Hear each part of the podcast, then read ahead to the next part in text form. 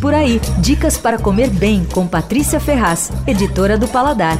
Tem um bolinho de bacalhau recheado com queijo da Serra da Estrela que vai fazer você se sentir em Portugal. É simplesmente espetacular. O bolinho é grandão, tempero é suave, não é aquele bolinho que você fica lembrando o dia inteiro dele, sabe? Super suave com bacalhau. Ele é bem sequinho, muito crocante. E quando você morde, escorre o queijo da Serra. Bom, para quem não conhece, o queijo da Serra da Estrela em Portugal é um dos grandes queijos do mundo. Não só português, mas é um dos grandes queijos do mundo. Ele é feito com leite de ovelha e tem a denominação de origem controlada, quer dizer, só pode ser feito naquele lugar, tal, que é a Serra Da Estrela. Ele tem a casca dura e o interior é bem cremoso. Então, para comer, a gente tira a tampa e aí vai pegando aquele meio do queijo com colher, com faca e tal. É uma experiência incrível. Bom, eu comi esse bolinho espetacular aqui em São Paulo mesmo, que tem muito em Lisboa, mas esse aqui em São Paulo, num restaurante que abriu há pouco. Chama Casa do Chefe Eduardo Castro. É um restaurante que você vai ter que colocar na sua lista, de verdade. Só que ele fica absolutamente fora do circuito, fica lá no portal do Morumbi. É bem longe. Só que vale a viagem, viu? Se o bolinho não te convenceu, presta atenção no bacalhau da Mena. É para duas pessoas, são postas altas com cebola, batata ao murro e brócolis. Parece um prato comum, né? Cebola, batata só.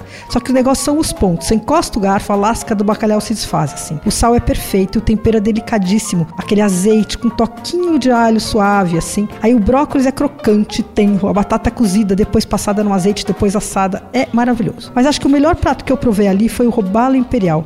Os peixes são fresquíssimos, vem de Angra dos Reis na madrugada. É que o chefe, que é português e tem longa carreira por aí pelo mundo, ele tem um restaurante em Angra. E aí ele escolhe lá os peixes tal e vem. Então o robalo imperial é uma posta com uma crosta feita com farinha de rosca, mel e cachaça, que dá uma corzinha assim e um toque adocicado. Daí a posta vem sobre um creme de tomilho e azeite e aí um purê de batata. E por cima tem um creminho de nozes pecan. É espetacular. Vale a viagem, viu? Anota aí. A casa do chefe Eduardo Castro fica na rua Marechal Rastin Filho de Moura, 233 no Morumbi. É a rua do portal do Morumbi. Você ouviu Por Aí. Dicas para comer bem com Patrícia Ferraz, editora do Paladar.